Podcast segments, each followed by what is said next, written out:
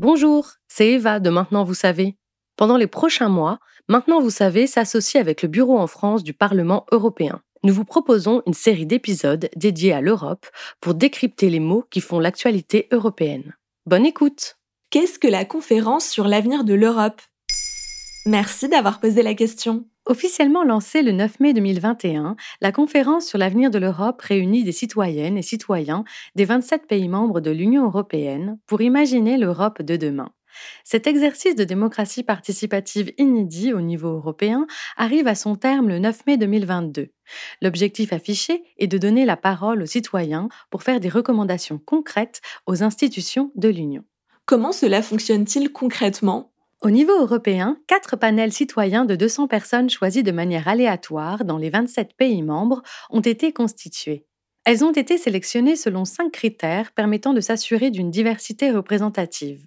L'origine géographique, le genre, l'âge, le milieu socio-économique et le niveau d'éducation. Chaque groupe s'est vu attribuer une thématique de réflexion.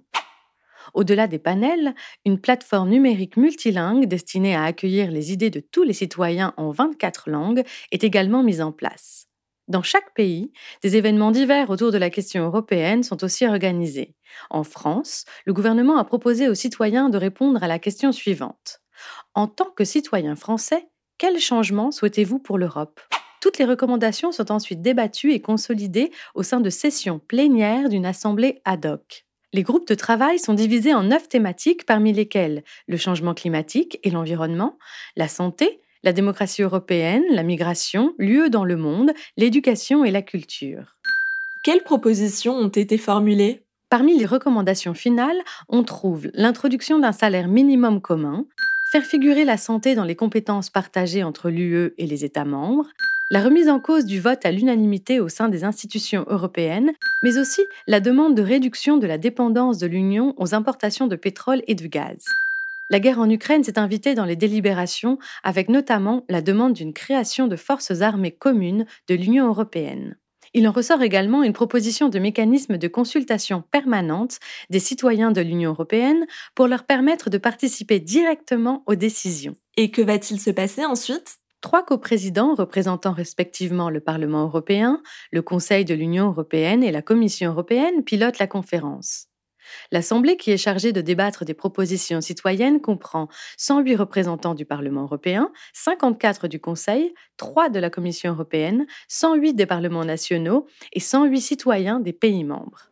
La dernière session plénière de cette Assemblée a eu lieu les 29 et 30 avril à Strasbourg. Elle a clos les débats et approuvé les propositions qui seront ensuite soumises aux institutions européennes. La clôture de la conférence sur l'avenir de l'Europe aura lieu le 9 mai 2022. C'est dans ce cadre que le rapport final sera remis aux présidents des institutions qui se sont engagés à écouter les préconisations des citoyens et agir dans les limites de leurs compétences. Mais afin de pouvoir les appliquer, il pourrait être nécessaire de modifier les traités. Tout doit être possible, avait déclaré l'an dernier l'ancien président du Parlement européen, David Sassoli, décédé en janvier 2022. Selon lui, la modification des traités ne peut être un tabou. Une vision ambitieuse partagée par Guy Verhofstadt, coprésident du comité exécutif de la conférence, qui attend un acte politique fort lors de la clôture et pas simplement la publication d'une liste de recommandations. Voilà ce qu'est la conférence sur l'avenir de l'Europe.